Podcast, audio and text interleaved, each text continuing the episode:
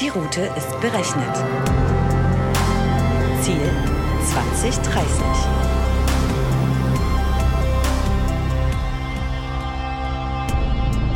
Hallo und herzlich willkommen zu einer neuen Folge auf der Road to 2030, dem Podcast zur Technologie und Gesellschaft von Dell Technologies. Unser heutiger Gast ist Gerhard Lesch, Director Business Development Healthcare and Life Science bei Intel. Auf unserer heutigen Etappe werden wir uns mit Gesundheitsversorgung und Medizinforschung befassen. Ich bin Maria, bin heute wieder eure Snackbeauftragte bzw. euer Co-Host und habe natürlich heute ganz gesunde Infosnacks dabei. Seid ihr bereit? Dann anschnallen nicht vergessen. Heute ist auf der Etappe wieder Stefan Schmugge am Steuer. Hallo Stefan, wie geht's dir? Hallo Maria, mir geht es großartig. Schön, dass du da bist und schön, dass ich hier sein darf. Ähm, ich finde es klasse, dass wir heute über das Thema digitale Gesundheit sprechen. Und um uns ein bisschen einzustimmen, habe ich auch äh, eine kleine Anekdote mitgebracht. Ich durfte diese Woche Zeuge einer lustigen Diskussion sein, wo nämlich eine etwas ältere Dame sagte, Mensch, stell dir vor, das ist mir das erste Mal passiert, dass ich in der Corona-Warn-App eine rote Hintergrundfarbe habe. Da steht eine Risikobegegnung. Und dann habe ich gesagt, das ist super. Und? Hast du dich gleich in Quarantäne begeben? sagte die alte Dame. Ne, ich habe die Corona-Warn-App sofort gelöscht. So viel zum Thema digitale Gesundheit. Herzlich willkommen in 2020. Ich freue mich sehr auf unsere heutige Folge und auf unseren Gast Gerhard Lesch. Herzlich willkommen.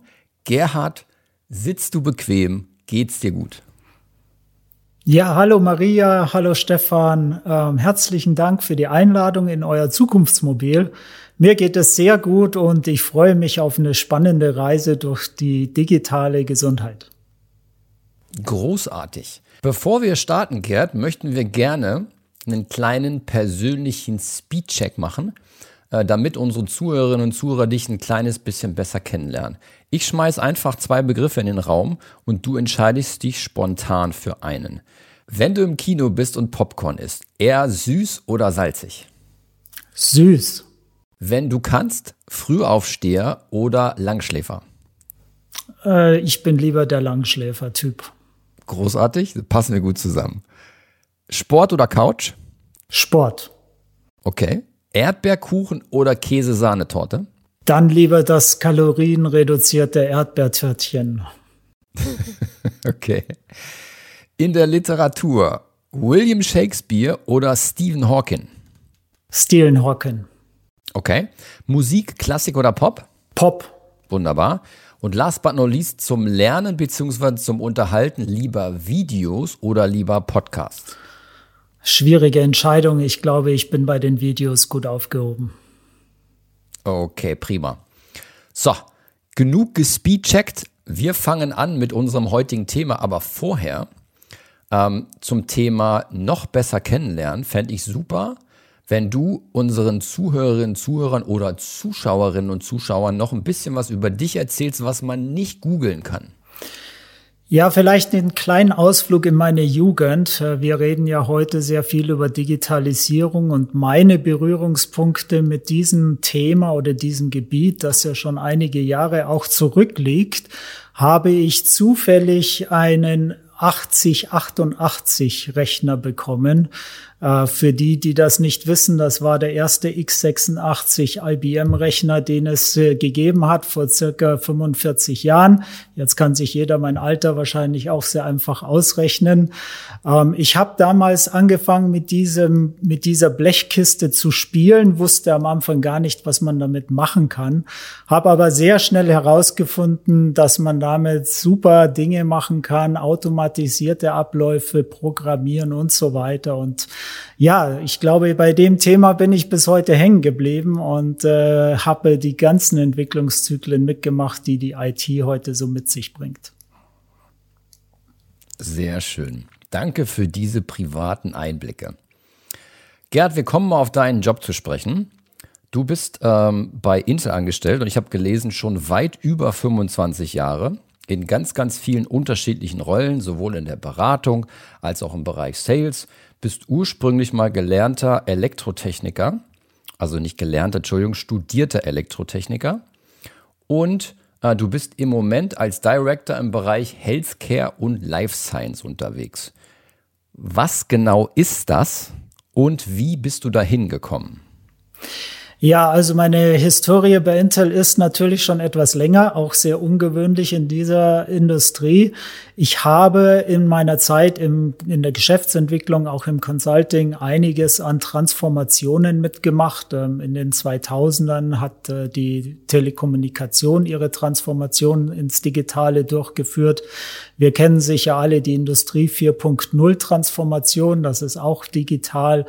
Ähm, von daher habe ich sehr viel Information, auch sehr viel Erfahrung sammeln dürfen. Und für mich war es immer wichtig, im Kontakt mit den Kunden, mit den Partnern und äh, auch im Thema selbst mit der Industrie zu stehen. Deswegen war für mich auch äh, die Position im Vertrieb oder in der Geschäftsentwicklung immer das Spannendste, ähm, das so ein Job mit sich bringen kann. Und äh, so bin ich auch heute in dem äh, Digitalisierungs- oder Gesundheitssektor gelandet, ähm, in dem ich mit meiner Firma diese Digitalisierung auch begleiten möchte. Was macht dieser Job? Ähm, letztendlich versuchen wir, unsere Endkunden, auch die Industrie dahingehend äh, zu lenken oder äh, zu beraten, wie man Digitalisierung äh, umsetzen kann, welche nicht nur technischen, sondern auch organisatorischen Strukturen verändert werden müssen, um erfolgreich in, auf diesem Weg zu sein. Weil Digitalisierung heißt disruptiv und von daher ändern sich sehr viele ähm, Ansprüche und Strategien, die wir als IT-Hightech-Firma, glaube ich, gut verstehen, bei uns selbst auch ausprobieren natürlich und das äh, an Erfahrung gerne auch weitergeben. Okay. Vielleicht äh, nehmen wir unsere Zuhörerinnen und Zuhörer noch ein kleines bisschen mit in diese Rolle hinein und versuchen uns mal in dich hinein zu versetzen. Erklär doch mal ein bisschen, welche Themen dir in deiner aktuellen Rolle am meisten Spaß machen oder dich am meisten beschäftigen und was das Besondere an dieser letzten Rolle, die du ausübst, ist? Ja, meine Hauptaktivitäten sind äh, Diskussionen, sind äh, Besprechungen für Architekturentscheidungen, auch für die Roadmap, ähm, für die Strategie, die es äh, letztendlich für eine IT oder eine Digitalisierung ähm, in Krankenhäusern zum Beispiel oder in Forschungsinstituten geht. Wir sind auch sehr nah dabei, zum Beispiel die Infrastruktur für eine elektronische Patientenakte oder für das äh, gerade angekündigte E-Rezept mit zu begleiten und versuchen da natürlich Anforderungen, die, die, äh, die an die Technologie gestellt werden, bei uns in unseren Lösungsansätzen zu integrieren, aber dann auch mit den Endkunden selbst diese umzusetzen. Und dieser ganze Weg von der Konzeptionierung bis hin letztendlich in den operativen Betrieb begleiten wir als IT-Firma und versuchen dort auch entsprechend Optimierungen mit den Kunden gemeinsam durchzuführen. Und das ist das Spannende, weil man diesen Weg dieser Transformation ins digitale Zeitalter von der Geburt bis hin letztendlich zur Ausführung, bis hin zum Gelebten äh, der Digitalisierung entsprechend begleiten kann. Das klingt in der Tat nach einem allumfassend sehr spannenden Job. Vielen Dank dafür. Jetzt gehen wir mal direkt in unser Hauptthema und starten mit der Fragestellung, wie digital ist eigentlich unsere Gesundheitsbranche schon? Und dazu kann man natürlich ein Thema nehmen, was gerade wunderbar passt, die aktuelle Situation, die, wie ich finde, so ein bisschen der Super-GAU für das Gesundheitssystem sein könnte. Jeden Tag, wenn wir die Zeitung aufschlagen, lesen wir von Infektionsketten, die irgendwie nachverfolgt werden sollen, aber dann irgendwie doch nicht nachverfolgt werden können. Wir lesen von Intensivbetten, Belegungen dieser Intensivbetten. Passen die, stehen die noch zur Verfügung oder nicht oder doch? Mit Blick auf die Technik was läuft hier genau schief? Vielleicht auch im Hinblick auf mein lustiges Einführungsbeispiel mit der Corona-Warn-App. Oder was müsste eigentlich schon besser laufen, wenn man von einem digitalen Gesundheitssystem sprechen würde? Ähm, um die Frage zu beantworten, möchte ich gerne ein bisschen weiter ausholen, denn es gibt schon äh, Analysen äh, für die Digitalisierung in Deutschland vor der Corona-App, äh, die durch die Bertelsmann Stiftung entsprechend erhoben worden ist. Und da kommt Deutschland nicht besonders gut weg. Wir belegen einen der letzten Plätze dort wobei das Bild ein bisschen verfälscht ist. Äh, meiner Meinung nach sind in Deutschland Digitalisierungsprozesse bereits angestoßen und auch in einigen Gebieten sehr weit vorangeschritten. Äh, wenn man sich anschaut, äh, die ganze Abrechnung bei Krankenkassen zum Beispiel ist heute digitalisiert. Wenn man sich in Krankenhäusern umsieht, da ist das meiste bereits auf Computern oder durch Programme abgedeckt ähm, und äh, so geht es äh, querbeet. Ich denke, wo wir in Deutschland mehr aufholen müssen, ist die Verknüpfung dieser Prozesse. Im Moment haben wir digitale Insellösungen, die in Krankenhäusern, in Arztpraxen oder in Krankenkassen entsprechend laufen. Diese sind aber nicht so verknüpft, dass sie miteinander kommunizieren können und schon gar keine digitale Services damit erreichen. Und da, glaube ich, haben wir sehr viel Nachholbedarf in Deutschland. Und das wurde durch die Corona-Pandemie nochmals verstärkt äh, sichtbar, da die Reaktionszeiten oder auch das äh, Entscheidungsvermögen, das äh, Politik und äh, Wissenschaft dadurch äh, schneller ähm, abdecken könnten, ist in einigen Feldern zurückgeblieben. Und äh, ich glaube, da sieht man äh, oder haben wir heute den Spiegel vorgehalten bekommen und da muss gearbeitet werden. Passend dazu habe ich auch direkt was in meiner Snackbox. Bundesgesundheitsminister Jens Spahn sieht das deutsche Gesundheitssystem aktuell auf der digitalen Überholspur. Gerhard, das deckt sich jetzt nicht ganz so mit deinen Aussagen. Wie siehst du das denn und gibt es auch Punkte deiner Meinung nach, wo wir in Deutschland ähm, anderen weit voraus sind? Ja, ich denke, der Herr Spahn, der hat ein sehr großes Tempo vorgelegt ähm, für die Transformation ins digitale Gesundheitswesen. Da muss man ihm wirklich ein sehr großes Kompliment machen. Die Basis, um Digitalisierung voranzutreiben und erfolgreich auch zu etablieren, ist natürlich die gesetzliche Regelung, ähm, vor allem was Datenstandards betrifft, ähm, Sicherheitsstandards, was auch die Infrastruktur betrifft und die Anforderungen dadurch. Und da wurden sehr große Schritte gemacht in den letzten zwei bis drei Jahren. Und äh, das äh, kann nun auch umgesetzt werden in den Realbetrieb. Von daher glaube ich, dass wir die Einfahrt in die digitale Autobahn und auch auf die Überholspur gemacht haben. Es dauert natürlich noch einige Zeit, bis man das ganze System etabliert hat, bis man das Vertrauen der Bevölkerung in solche digitalen Angebote äh, bekommen hat und äh, dass das Ganze dann äh, auch breitflächig skaliert. Jetzt werden wir ja nun nachgewiesenerweise immer älter und wir haben trotz der Tatsache, dass wir wahrscheinlich auch öfter medizinische Unterstützung und Hilfe brauchen, immer noch einen Fachkräftemangel sowohl in der Medizin als auch in der medizinischen Pflege, was ja am Rande auch wirklich nur zwei der vielen Herausforderungen sind, die es in unserem Gesundheitssystem aktuell gibt.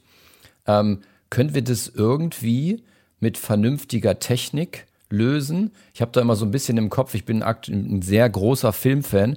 Einer meiner Lieblingsfilme ist Wally räumt die Erde auf, wo dieser kleine Roboter, obwohl kein Mensch mehr da ist, immer so Müll sammelt und den sortiert. Vielleicht gibt es ja auch demnächst Wally räumt das Krankenhaus hinter Tupfingen auf, ähm, zum Beispiel im Bezug der Pflegehilfe und so weiter. Wie stehen wir da, Gerhard, und was sagst du dazu? Ja, also auch im Krankenhaus wird kräftig aufgeräumt und äh, Fachkräftemangel und äh, alternde Bevölkerung, das sind alles große Themen. Ich möchte aber vielleicht noch einen Punkt äh, mit dazu nehmen, die Kostenexplosion, die wir alle ja schmerzlich fühlen in unseren Krankenkassenbeiträgen.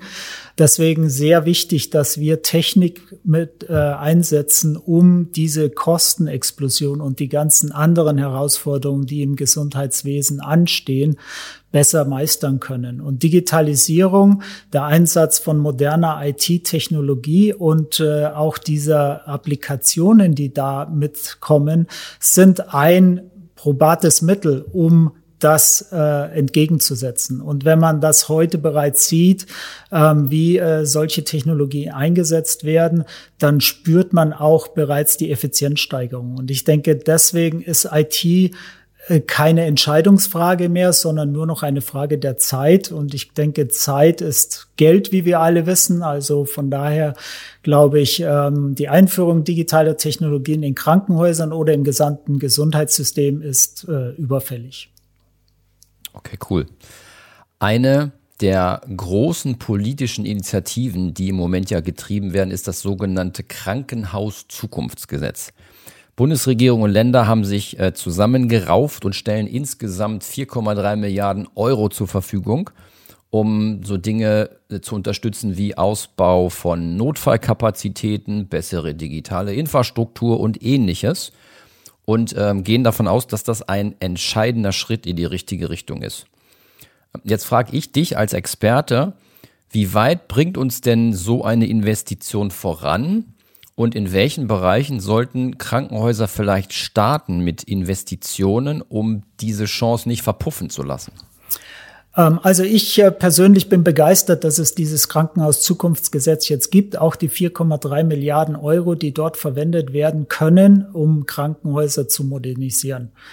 Wenn man sich den Bildungspakt anschaut mit fünf Milliarden Auflage, glaube ich, ist es das äh, Thema oder das Problem auch, dass man diese Gelder schnell und effektiv abruft. Und äh, wir wissen, Krankenhäuser haben primär die Aufgabe, Menschen zu behandeln, gesund zu machen und nicht notwendigerweise die modernste IT äh, im professionellen Umfang dort zu, zu installieren und zu betreiben. Deswegen ist es hier auch mein Ansinnen, dass das Gesundheitswesen gemeinsam mit der Industrie solche Lösungskonzepte ausarbeitet, die Budgets abfragt und auch dort sich helfen lässt, diese IT oder diese moderne Infrastruktur in Krankenhäusern entsprechend umzusetzen. Ich glaube, das ist machbar, das ist auch sehr schnell machbar und äh, wenn alle Hand in Hand hier arbeiten, sehen wir in kürzester Zeit sichere Krankenhaus-IT modernisiere, modernisierte Notfallzentren und entsprechend auch äh, werden sich äh, Meldungen wie äh, gehackte Krankenhäuser zum Beispiel minimieren, weil dadurch natürlich auch äh, viel mehr Sicherheit entsteht. Gerhard, du hast gerade was gemacht, was wir bisher noch nie gemacht haben, aber vielleicht viel öfter machen sollten. Du hast nämlich einen auditiven Link geschaffen zu einer anderen Folge aus unserer Podcast-Reihe, nämlich wir haben über den Digitalpakt Schule mit Thomas Jordans gesprochen von Eix Konzept. Wer also Interesse daran hat, sich da ein bisschen aufzuschlauen, einfach mal in die Folge reinklicken. Wir sind aber weiter unterwegs in Bezug auf das digitale Gesundheitssystem. Und da sind wir uns, glaube ich, alle einig. 2021 wird mit Blick auf digitale Gesundheitsvorsorge ein großartiges Jahr.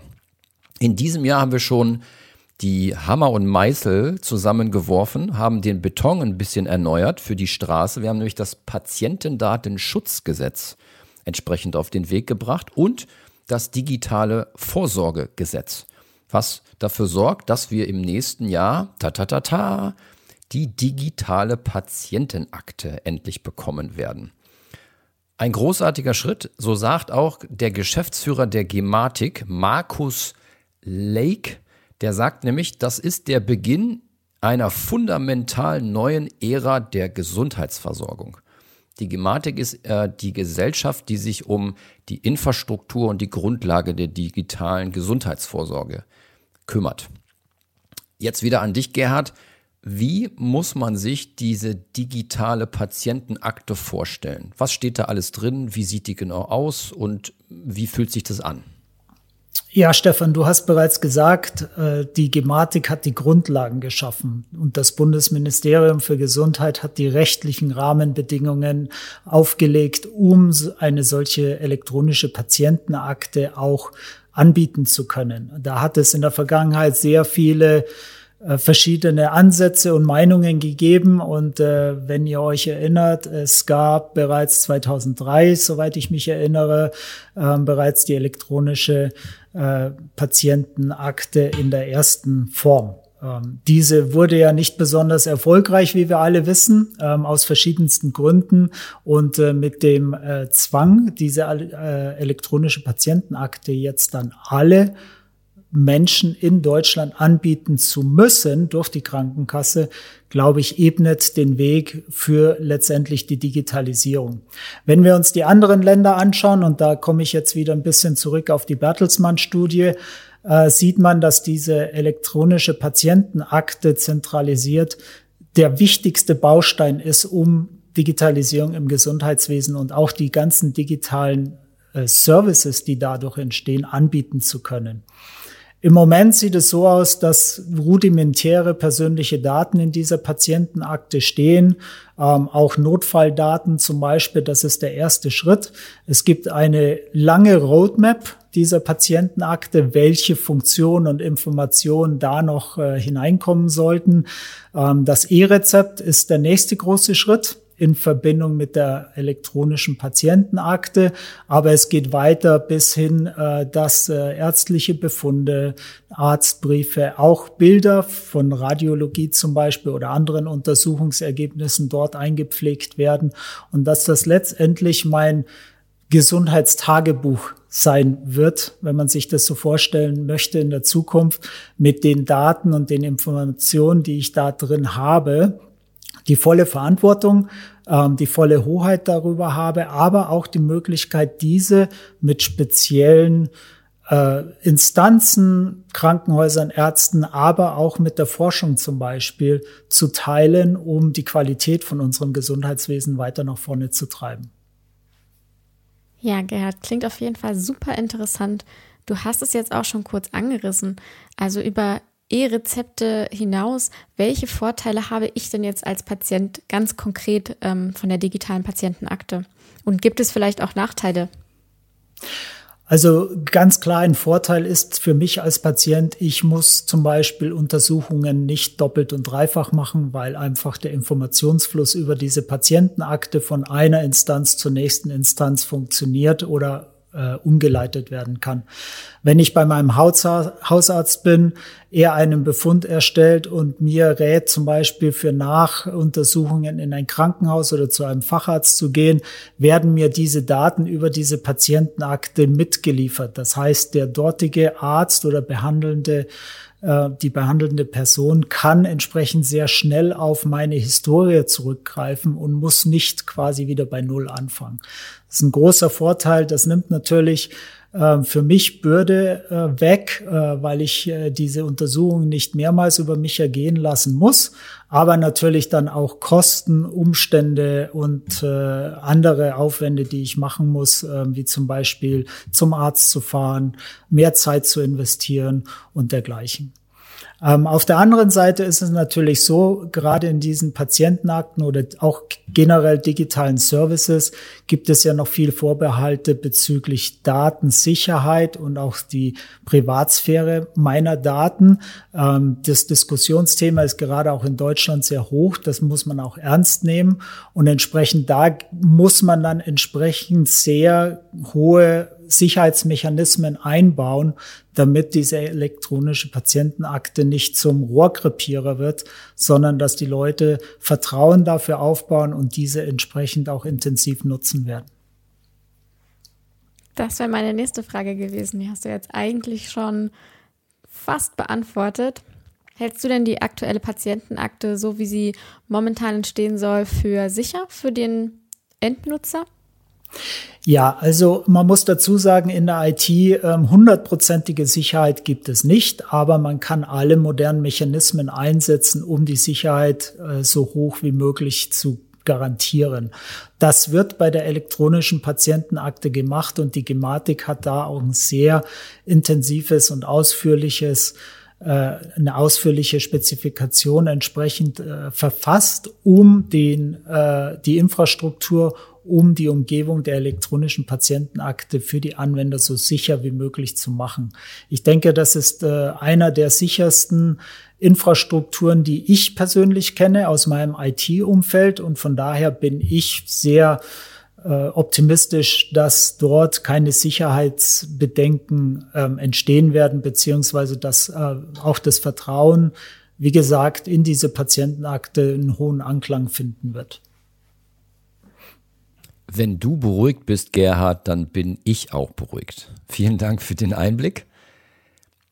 Wir haben ja gesagt, die elektronische Patientenakte ist nur eine Neuerung, die wir in dem fulminanten Feuerwerk von Neuigkeiten im Bereich der digitalen äh, Gesundheitsbereiche nächstes Jahr erleben werden. Ebenfalls wird eingeführt, du hast es gerade schon angesprochen, das elektronische Rezept. Ich nenne es immer ganz nett das Rezept für die jungen Generationen. Denn ich denke, die junge Generation hat mittlerweile alles auf dem Smartphone. Ob meine Oma mit einem elektronischen Rezept so zurechtkommt, weiß ich nicht. Äh, man hat aber auch gemerkt, dass in der aktuellen Situation zum Beispiel die Nachfrage nach Online-Sprechstunden per Videochat und ähnlichem zunimmt. Ähm, dementsprechend gibt es auch viele Angebote im Bereich der Telemedizin. Und ich habe auch gelernt, dass eine gewisse Art von Datenspende zu Forschungszwecken, in Bezug nehmend wieder auf die App, die ich am Anfang erwähnt habe, mittlerweile ähm, en vogue sein soll und auch die Forschungszwecke erleichtern soll. Jetzt kommst du wieder ins Spiel, Gerhard. Habe ich in diesem Sammelsurium von Neuigkeiten irgendwas vergessen? Und vielleicht hast du ja noch ein kleines Beispiel, warum diese Neuigkeiten im Bereich des digitalen Gesundheitssystems vielleicht doch vorteilhaft für den Endnutzer sind. Ja, ich äh, sehe da die digitalen Gesundheit-Apps äh, am spannendsten, weil sie helfen, entsprechend dem Patienten diese langen Wege zum Arzt oder diese regelmäßigen Besuche zur Nachsorge zum Beispiel jedes Mal antreten zu müssen. Und das sind mitunter doch äh, sehr weite Wege und auch ein großer Zeitaufwand. Digitale Applikationen, sofern sie dann auch zertifiziert oder genehmigt worden sind zur Abrechnung, helfen dann zum Beispiel chronischen Patienten nicht mehr jedes Mal zum Arzt oder in die Klinik fahren zu müssen, sondern das funktioniert mittlerweile auch über diese Technik zu Hause. Ich habe entweder mein Mobiltelefon oder spezielle medizinische Geräte, die diese Daten sammeln, entsprechend übertragen durch meine elektronische Patientenakte auch gespeichert werden für die Langzeitbetreuung und können dann in Echtzeit in der Klinik von behandelnden Ärzten oder Personal entsprechend eingesehen und darauf reagiert werden. Das kann dann telefonisch per Telemedizin passieren oder wenn es äh, kritischer ist, kann man dann eine Einladung in die Klinik dann entsprechend versenden. Dann weiß der Patient immer, woran er ist und er fühlt sich vor allem betreut und gut ähm, aufgehoben durch solche zusätzlichen digitalen Anwendungen, die man hat. Auf der anderen Seite gibt es natürlich, sehr gerade ähm, Datenspende wurde angesprochen. Ähm, es gibt auch hier bereits Gesundheits-Apps, die mir helfen, proaktiv mein Gesundheitslevel entsprechend zu gestalten. Da muss ich jetzt keinen äh, Arzt mehr dabei haben, sondern ich kann mittels äh, dieser digitalen Apps äh, mein Leben oder meine Gesundheit entsprechend selbst steuern, kann mir dort auch selbst entsprechend Pläne zurechtlegen und danach auch entsprechend mich verhalten. Und diese Daten können natürlich auch wiederum in die Patientenakte fließen, die dem Arzt dann auch helfen, das Leben, das Verhalten dieser Menschen auch besser zu verstehen. Weil ich habe ja normalerweise nur punktuelle Berührungen mit diesen Patienten. Ähm, jeder weiß zum Beispiel die Apple Health App ähm, jeder trägt seine Daten ein von Gewicht über Blutdruck und über Laufpensum oder was weiß ich. Ähm, diese Daten sind natürlich extrem wichtig, auch für die Ärzte, weil da sehen sie gewisse Einflüsse, die eventuell eine Rolle spielen, auch bei der späteren Therapie oder bei der Diagnose. Und deswegen sehe ich hier sehr viele weitere Anwendungspunkte, die man da noch äh, ansprechen könnte. Ja, Herr Gerhard, da sagst du was. Ich äh, zähle mich auch zu den Nutzern der digitalen Apps. Und passend dazu habe ich auch noch einen kleinen Snack für euch. Bitkom hat nämlich kürzlich eine Umfrage durchgeführt. Diese besagt, dass jeder Dritte schon mal online oder per digitalen Apps einen Arzttermin ähm, vereinbart hat. Und ein weiteres Drittel hat das noch nicht, aber möchte es gerne in der Zukunft tun. Ich zähle mich übrigens zu der ersten Gruppe. Wie sieht das bei euch aus? Stefan, hast du das schon mal gemacht? Ich habe das schon mal gemacht, allerdings war das für mich auch wieder so ein kleines Aha-Erlebnis, was äh, digitale Gesundheit angeht. Ich habe über eine Webseite einen Termin ausgemacht mit dem Resultat, dass dann kurz vor meinem Termin ich angerufen wurde mit der Aussage, es tut mir sehr leid, aber dieser Service ist leider nur für Privatpatienten. Ähm, Sie müssten sich nochmal einen neuen Termin geben lassen, weil Sie ja Kassenpatient sind. Schade. Ich muss ehrlich gestehen, ich fände das ja super praktisch.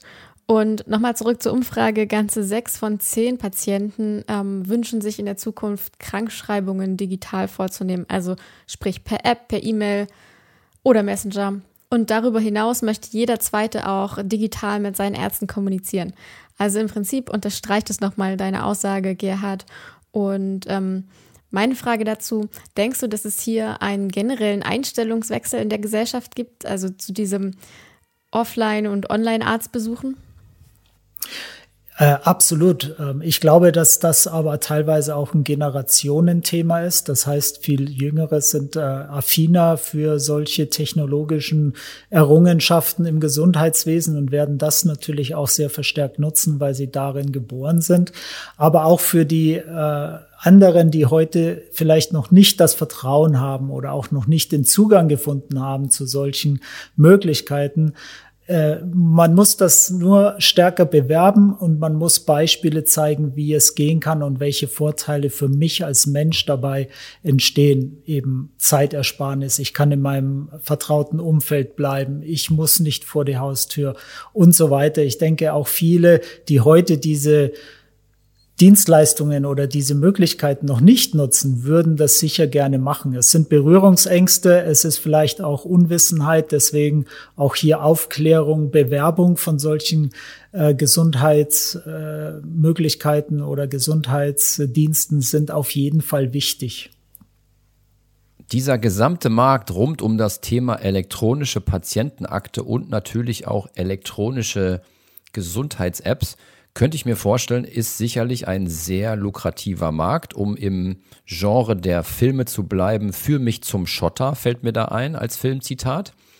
Und spannend ist, dass aktuell ja die Hoheit der Entwicklung für solche Apps bei den Krankenversicherern liegt. Gerd, wie siehst du denn den Markt für solche Gesundheitsanwendungen aktuell? Und was werden wir in den nächsten fünf Jahren da an Neuigkeiten oder vielleicht sogar an Revolutionen erleben?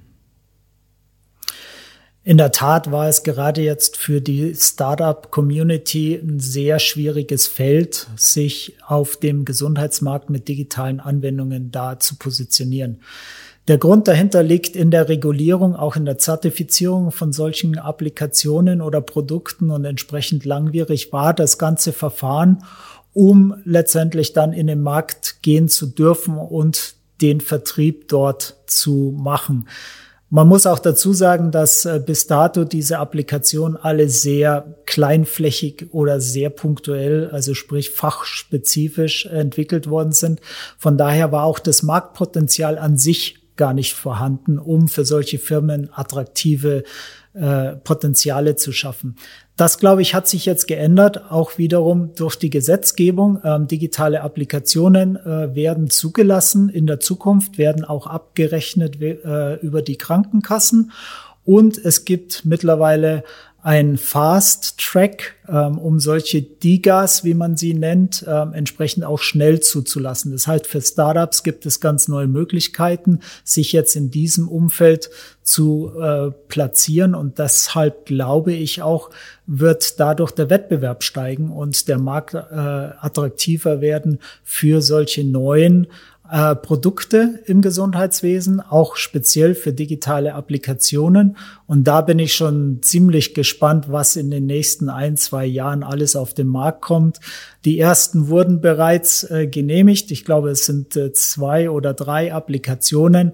Ähm, die Verfahren werden, wie gesagt, äh, beschleunigt und wir werden viel mehr von diesen Apps sehen und die auch wiederum verknüpft mit der Patientenakte gibt das ein digitales Umfeld, wo ich mich als Patient dann wirklich autonom äh, äh, aufhalten kann und beziehungsweise auch meine Gesundheit selbst in die Hand nehmen kann.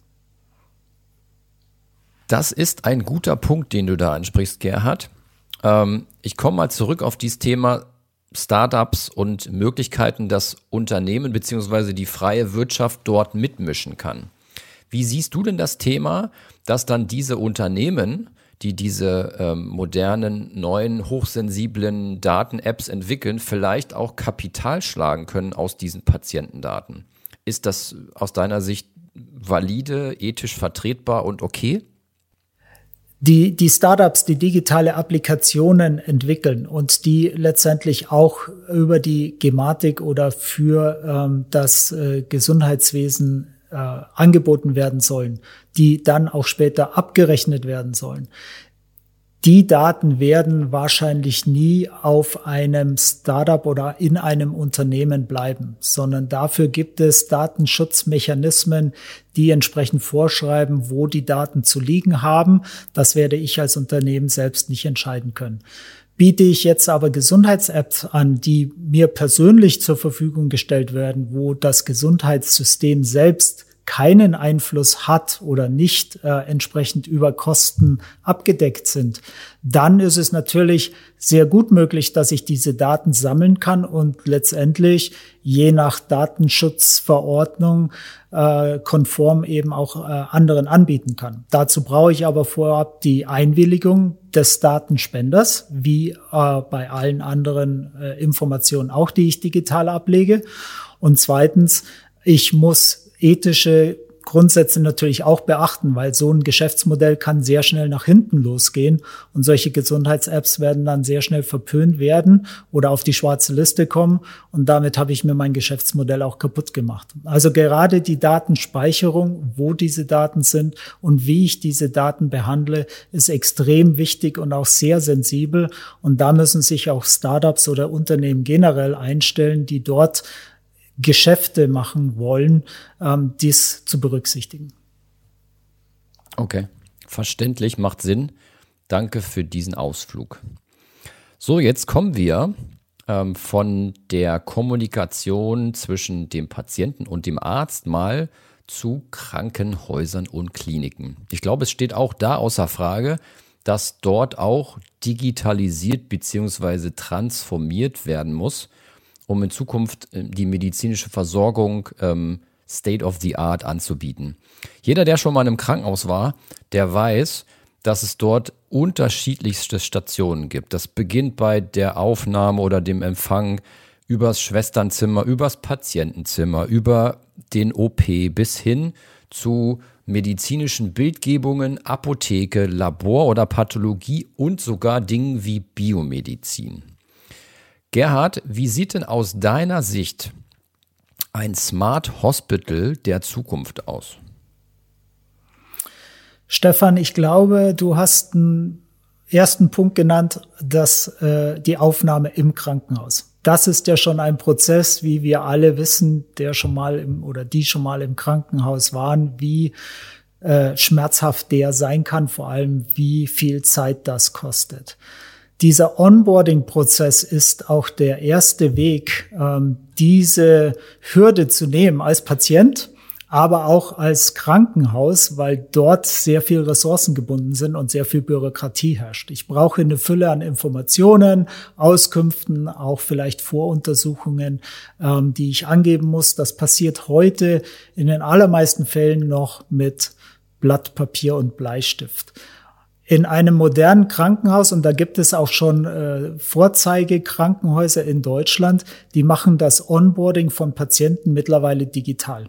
Das heißt, man kann von zu Hause, von der Couch aus, schön im Internet äh, entsprechend die Daten eingeben ähm, und man ist zu 80 Prozent vorbereitet, wenn man den Weg ins Krankenhaus macht. Und das spart extrem viel Zeit und Aufwand und man kann sich sehr viel schneller dem eigentlichen Problem des Patienten widmen, als über diese ganzen ähm, Informat äh, informationstechnischen Belange, die sonst nötig sind. Deswegen Onboarding ganz wichtig. Jetzt geht man im Krankenhaus normalerweise nicht nur in einen Fachbereich, sondern äh, adressiert oder durchläuft äh, mehrere Fachbereiche, auch vielleicht von der stationären Aufnahme. All diese Prozesse im Krankenhaus sind mehr oder weniger über das Krankenhausinformationssystem zusammengeführt. Das heißt aber nicht, dass wirklich auch alle Informationen in eine zentrale Datenbank wie zum Beispiel eine elektronische Patientenakte laufen. Und das heißt, ich habe immer noch Insellösungen und das heißt, ich habe immer noch prozesstechnische Schwierigkeiten, dann alles ähm, entsprechend auch auf einem Platz bei jedem Arzt, in jedem OP oder in jedem Stationszimmer parat zu haben. Und hier wird sich auch in der Zukunft einiges ändern, denn diese Prozesse, die werden zusammengefasst, die werden interoperabel, wie wir sagen. Das heißt, sie können miteinander kommunizieren. Sie haben einen Standard, auf dem sie sich gemeinsam äh, gemeinschaftlich verstehen. Und das heißt auch, ich kann diese Daten austauschen und weiterverarbeiten. Und das stelle ich mir dann vor, wenn man gerade in die Therapie schaut. Krankenhäuser wollen, dass Patienten sehr kurz in der Klinik bleiben und die Nachsorge entsprechend dann von zu Hause aus durchführen. Dort helfen diese ganzen digitalen Informationssysteme dann entweder dem Hausarzt oder sogar vielleicht zu Hause remote, wie es so schön heißt, auch über Telemedizin viel effektiver durchführen zu können. Und auch diese Nachbehandlung, die vielleicht selbst nicht mehr im Krankenhaus stattfindet, muss trotzdem über eine Klinik koordiniert werden. Und da hilft Digitalisierung immens, um genau diesen Durchfluss vom Onboarding des Patienten im Krankenhaus und dann auch die Nachbehandlung entsprechend abdecken zu können und dem Patienten eine Begleitung zu geben, die ähm, allumfänglich ist, aber das System eben nicht überlastet. Okay, also im Prinzip eine zukünftige Verbindung all dieser verschiedenen Stellen, die ich gerade angesprochen habe, hin zu einem Unified System, wo dann der Patient entsprechend gar nicht mehr mit den, also ich kenne das immer so mit den alten Klebchen, ja, so, so, so Dinger, die man dann überall dran kleben kann, oben rechts oder an die Ampullen und Blutabnahmedinger und so weiter ähm, sondern das dann vollautomatisch. Das klingt für mich nach einer schönen Zukunft und nach einem entsprechend smarten Hospital. Vielen Dank.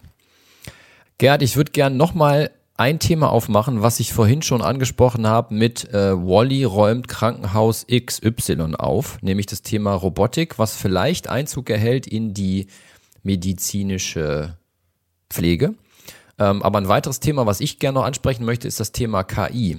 Und zwar speziell Nutzung von künstlicher Intelligenz im Bezug auf ähm, bessere Vor- und Nachsorge von Krankheiten oder bessere Therapiemöglichkeiten und wie uns KI vielleicht sogar in der Forschung hilft, speziell Krebsforschung und ähnliches. Ähm, welche Felder für künstliche Intelligenz siehst du in der nahen oder fernen Zukunft am Horizont und welche findest du vielleicht besonders spannend und magst sie mit uns teilen? Ja, künstliche Intelligenz wird ja durch Digitalisierung erst möglich. Von daher ist äh, auch die Wichtigkeit äh, für Digitalisierung und das Bereitstellen von großen Datenmengen ganz essentiell. Und äh, ich glaube, also wenn man sich heute das äh, Bild ansieht, wo künstliche Intelligenz bereits eingesetzt wird, glaube ich, sind wir alle mit dem Beispiel Radiologie also sprich, äh, das sind Bilddateien, die von Röntgengeräten oder MRTs, CTs gemacht werden, auch äh, entsprechend äh, verarbeitbar und dort wird künstliche Intelligenz auch entsprechend heute schon verwendet. Ähm, ein Radiologe heute verwendet die meiste Zeit, um sich Bilder anzugucken und zu verstehen, ob es da auffällige Bereiche gibt, die auf einen Tumor hinschließen, beziehungsweise um welche Art von Tumor es sich handeln könnte. Das wird zum großen Teil schon von künstlicher Intelligenz übernommen. Auch in der Pathologie gibt es Zellanalysen, die über künstliche Intelligenz heute schon äh, unterstützt werden, um zu verstehen, wie reagieren Zellen auf Krankheitserreger, auf Bakterien und welche medikamentösen oder Impfmöglichkeiten habe ich, um dann Gegenmaßnahmen einzuleiten. Das sind alles Felder, wo künstliche Intelligenz viel effektiver sein kann Allerdings muss man dazu sagen, diese Intelligenzen brauchen sehr viele Daten, um natürlich zu lernen. Und diese Daten sind heute in dieser Fülle und Form zwar verfügbar, ich kann sie aber leider nicht unbeschränkt nutzen aus den datenrechtlichen Gründen und entsprechend dort bin ich dann eingeschränkt. Ähm, andere Themen sind auch, äh, es gibt Applikationen, die heute bereits künstliche Intelligenz einsetzen. Wir nehmen zum Beispiel ähm, unser Smartphone. Da gibt es eine App. Ich kann meine Haut fotografieren, speziell auffällige ähm, Bereiche, die mir Sorge machen persönlich. Ich kann das dann hochladen und ich bekomme eine Einschätzung, ob es un äh, spezifisches oder ob es auffällig ist oder ob ich sogar einen Arzt konsultieren soll. Also das passiert heute schon alles über künstliche Intelligenz und das wird sich in der Zukunft auch viel äh, breiter ähm, ausdehnen. Äh, wir sehen, oder wenn wir mal in andere Länder sehen, äh, China oder USA zum Beispiel, dort werden schon ganz andere Bereiche im Gesundheitswesen mit künstlicher Intelligenz versorgt. Ja, also von äh, Augenanalysen ähm, bis hin zu äh, vollständigen Blutanalysen kann man heute schon sehr viel über diesen Remote-Sektor machen. Und da brauche ich natürlich viel künstliche Intelligenz, weil dahinter kann keine Person sitzen, die dann jede Einzelstudie dann entsprechend auswertet. Das würde viel zu lange dauern und wäre auch viel zu teuer.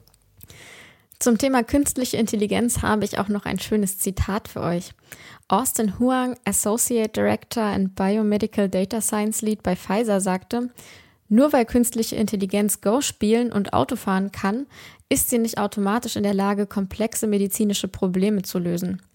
Gerhard, wie siehst du das? Wo kann die künstliche Intelligenz die menschliche Intelligenz und die Fähigkeiten der Mediziner übersteigen oder unterstützen? Und wo liegen die Grenzen der künstlichen Intelligenz? Ja, also man muss dazu sagen, künstliche Intelligenz zumindest äh, auf äh, absehbare Zeit wird keine Ärzte, kein Pflegepersonal ersetzen können.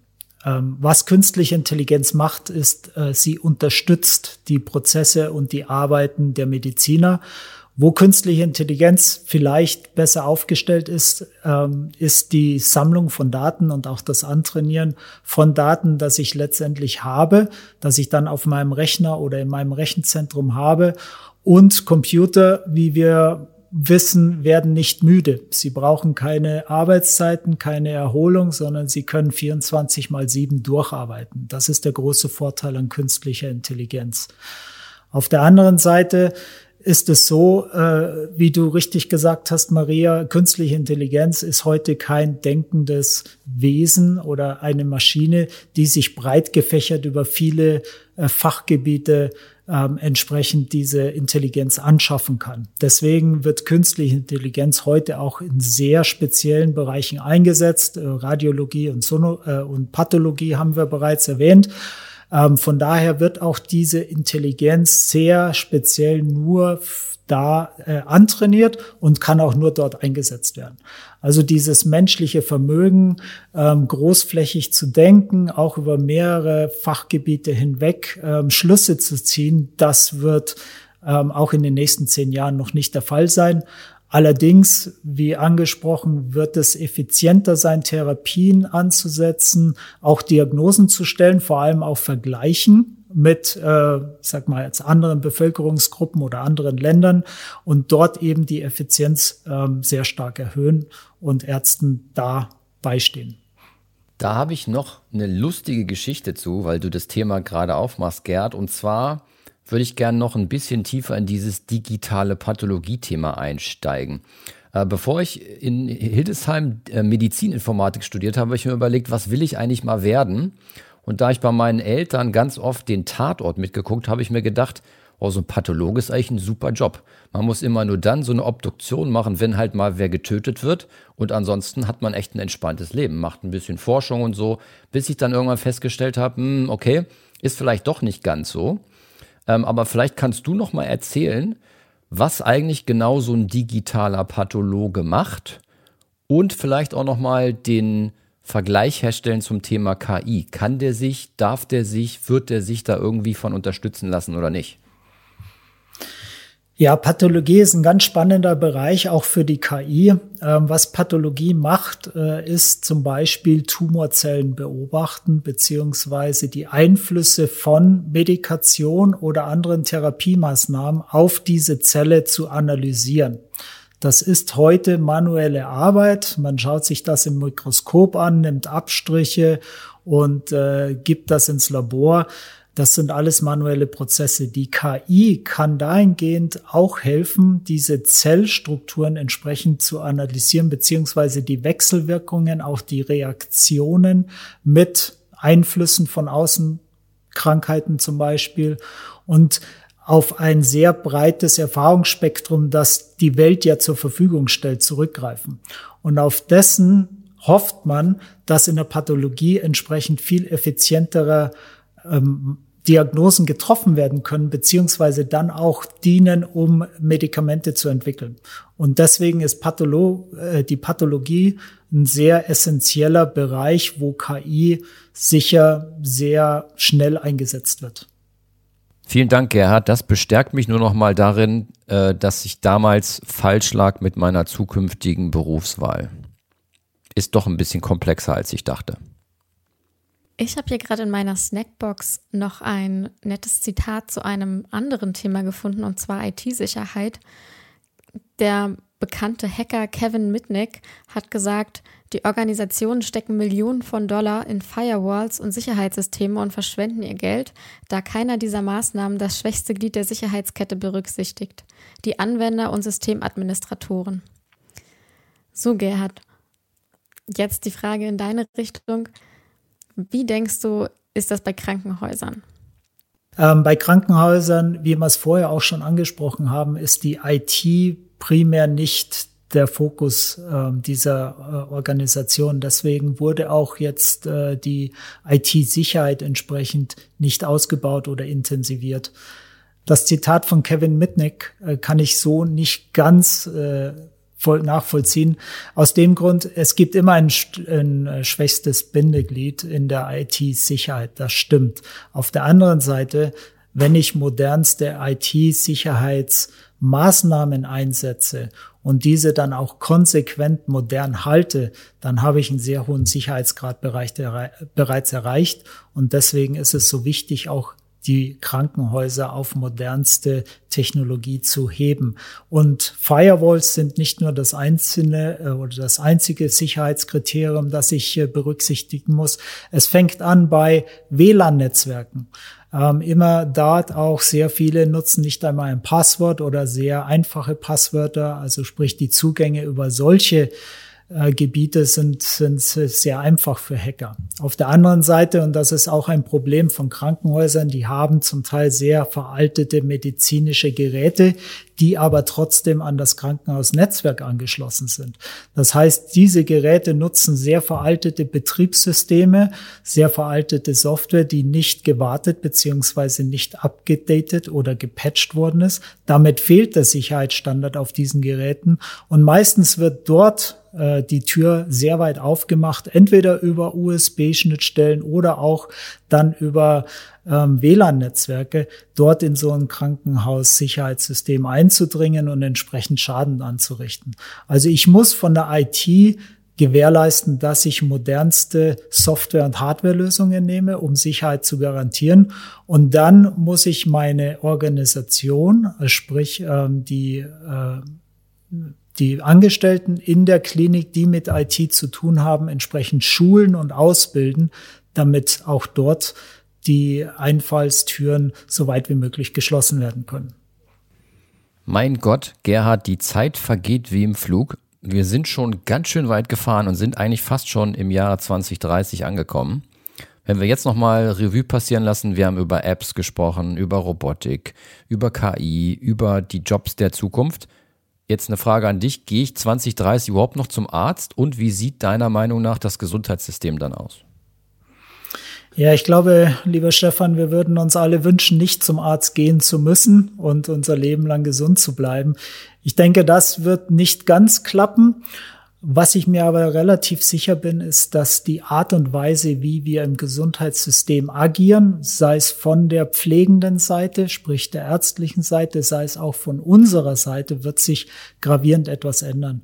Durch die Medizin 4.0, wie ich das auch nenne, ähm, im digitalen Zeitalter, werden wir viel mehr äh, Hoheit haben über unsere Gesundheit selbst. Wir werden proaktiver werden oder präventiver. Wir werden nicht mehr nur reagieren auf äh, gesundheitliche Einflüsse oder Krankheiten, sondern wir werden versuchen, diese im Vorhinein äh, zu vermeiden. Also das zweite wichtige Aspekt oder wo ich fest daran glaube, dass wir 2030 sehen werden, ist, äh, dass wir eine individualisierte Medizin haben oder ein individualisiertes Gesundheitswesen. Das heißt, dass jeder einzelne von uns entsprechend eine auf sich abgestimmte Behandlung bekommt, die maximale Effizienz ähm, garantiert und die für uns die wenigsten Nebenwirkungen, Wechselwirkungen hat und äh, entsprechend dann auch unsere Gesundheit ähm, schneller, effektiver und qualitativ höherwertiger äh, entsprechend anbietet. Und das erreicht man nur durch Digitalisierung und nur durch die künstliche Intelligenz auch, die dahinter steht und unterstützt diese ganze individualisierte Medizin ähm, aufzusetzen, zu entwickeln. Und entsprechend ähm, in den nächsten Jahren werden wir hier riesige Schritte in diese Richtung sehen. Bevor ich dich jetzt aussteigen lasse, noch eine letzte Frage von meiner Seite. Was wäre dein ganz persönlicher Wunsch an das Gesundheitssystem im Jahr 2030? Mein persönlicher Wunsch wäre, dass ich mein Gesundheitssystem quasi im Mobiltelefon mit mir herumtrage und damit Entscheidungen treffen kann, wie ich meine Behandlung oder auch mein Leben gestalten kann.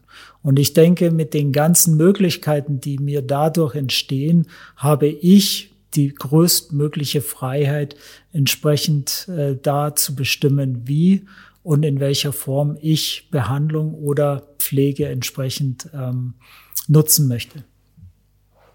Wunderbar. Und zum Schluss noch einen Gedanken des Healthcare-Futuristen Cohen Kars. Es ist Zeit, von reaktiver Krankenpflege zu proaktiver Gesundheitsfürsorge überzugehen. In diesem Sinne, vielen, vielen Dank, Gerhard, dass du heute unser Gast warst. Es war eine super spannende Fahrt mit dir, aber ich musste dich jetzt leider aussteigen lassen. Auch ich sage nochmal vielen herzlichen Dank an Gerhard Lesch. Hat mir viel Spaß gemacht. Komm gut heim und tschüss, bis bald. Ja, vielen Dank euch und äh, hat mir sehr viel Spaß gemacht auch. Sie haben Ihr Ziel erreicht.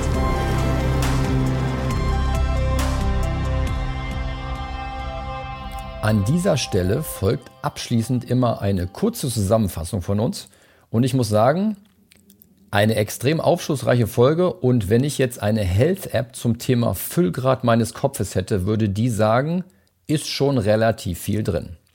Wir haben diese spannende Etappe gestartet mit einem Ausblick in das digitale Gesundheitssystem. Wir haben gestartet mit dem Thema Krankenhauszukunftsgesetz, wo die Regierung mit äh, Budget und Co dafür sorgt, dass die Digitalisierung der Krankenhäuser loslegen kann.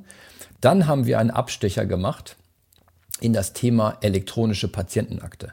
Haben so ein bisschen darüber gefachsimpelt, ob es neben den positiven Eigenschaften wie ich habe alles an einem Fleck und ich habe alles immer on the go, vielleicht auch negative Aspekte gibt, wie zum Beispiel den Datenschutz und das strittige Thema, wer darf denn jetzt nun eigentlich mit diesen Daten haushalten, arbeiten und vielleicht sogar Applikationen entwickeln. Dann haben wir uns den klassischen Weg durch ein Krankenhaus nochmal vor Augen genommen. Jeder kennt das, die Aufnahme, die Anmeldung, das Krankenzimmer, das Pflegebüro, den OP und so weiter und haben festgestellt, dass all diese Welten im Moment vielleicht nur semi-gut miteinander verknüpft sind und in Zukunft durch äh, Digitalisierung besser verknüpft und besser kombiniert werden sollen, damit der Besucher eines Krankenhauses eben ein möglichst einfaches und äh, gesundheitsförderndes Erlebnis hat. Abschließend haben wir noch über das spannende Thema künstliche Intelligenz gesprochen und wie das vielleicht sogar Einzug erhalten kann in Bereichen wie Radiologie und digitaler Pathologie und was das Ganze mit Forschung zu tun hat. Final haben wir uns darauf geeinigt, dass ein Blick in die Zukunft wie folgt aussieht. Möglichst individualisiert auf den Patienten zugeschnitten, mit einer möglichst Maximalisierung an Lebensqualität und sämtliche Daten und Prozesse in der Hosentasche dabei. Genau das wünschen wir uns auf der Road to 2030. In dem Sinne, bleiben Sie gesund. Bis zum nächsten Mal, wenn es wieder heißt, die Route ist berechnet, Ziel 2030. Tschüss. Damit sind wir für heute schon wieder am Ende unseres spannenden Technologiedialogs. Vielen Dank an unseren heutigen Mitfahrer Gerhard Lesch für das spannende Gespräch. Wenn euch die Folge gefallen hat, würden wir uns sehr freuen, wenn ihr unseren Podcast abonniert. Das könnt ihr auf SoundCloud, Spotify, Deezer, Apple und Amazon. In der nächsten Folge in zwei Wochen haben wir wieder eine kleine Innovation für euch. Denn statt einem Gast begrüßen wir gleich zwei Gäste. Und zwar Jana Tepe und Anna Kaiser, die Gründerinnen von Tandemploy. Und sie berichten, wie Jobsharing in der Praxis funktioniert.